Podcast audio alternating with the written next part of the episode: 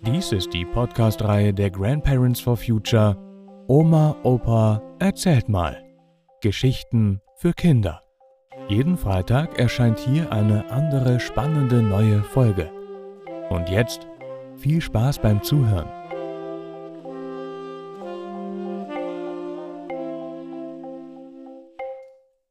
Die Energiekrise. Oder warum man nicht nur bei einem Bäcker kaufen sollte.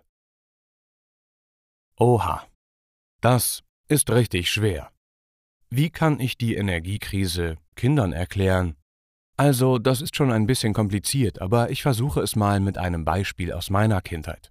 Vielleicht ist das so ähnlich wie mit den verschiedenen Bäckern in einem Stadtteil. Früher, in meiner Kindheit, bei uns auf der Sentruper Höhe, gab es verschiedene Bäcker.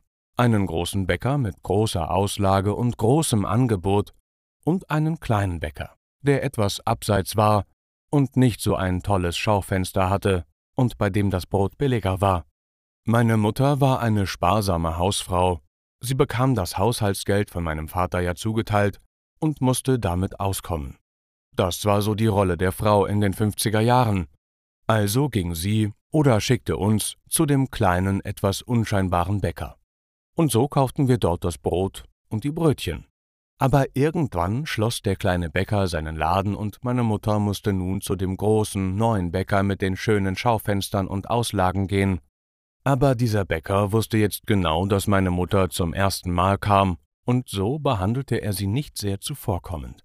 Sie bekam, oder wir Kinder, wenn wir geschickt wurden, schon mal die Brote, die etwas angebrannt waren, oder der Kuchen war auf einmal alle oder für uns plötzlich viel teurer als die Woche davor. Ja, so kann man das machen, wenn es nur noch einen großen Bäcker gibt. Das war zwar richtig gemein, aber so ist das manchmal im Leben.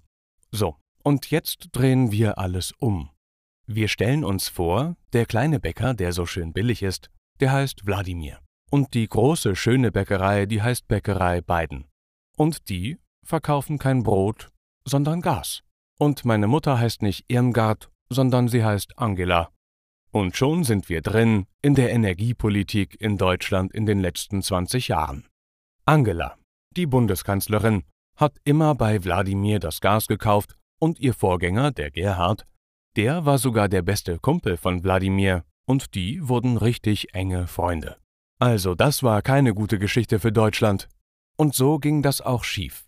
Wladimir hat jetzt einen Krieg angefangen ein anderes Land überfallen und liefert nur noch seinen Freunden das Gas und hat uns schlicht und einfach den Gashahn zugedreht.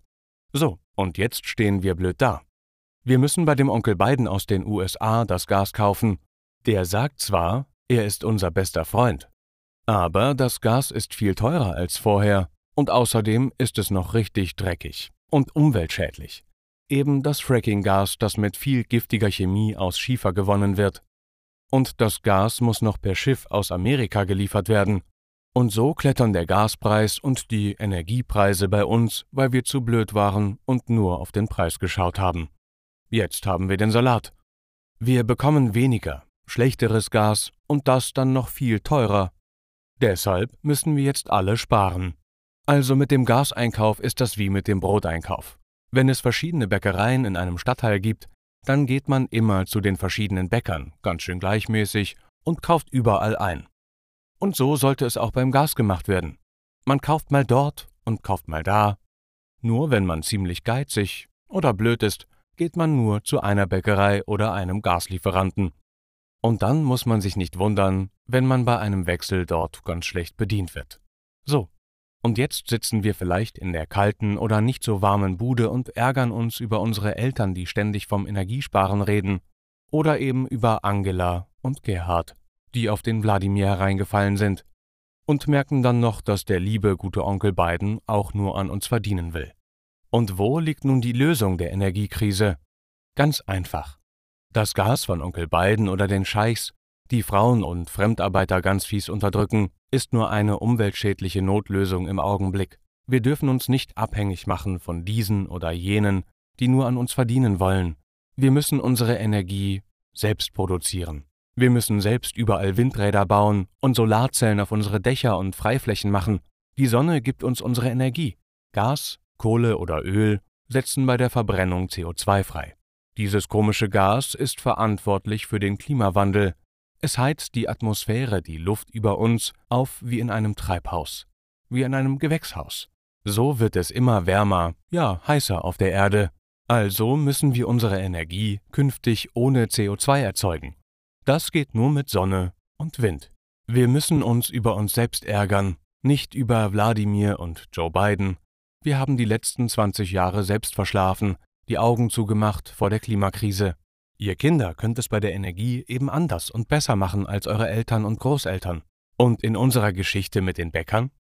Wir sollten unseren Kuchen doch wirklich selbst backen und wenn wir Zeit und Lust haben, unser Brot auch.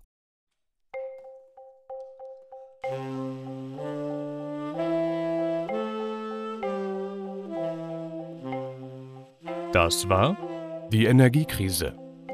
Oder warum man nicht nur bei einem Bäcker kaufen sollte. Gelesen von Matti Wieg. Vielen Dank fürs Zuhören und bis nächsten Freitag.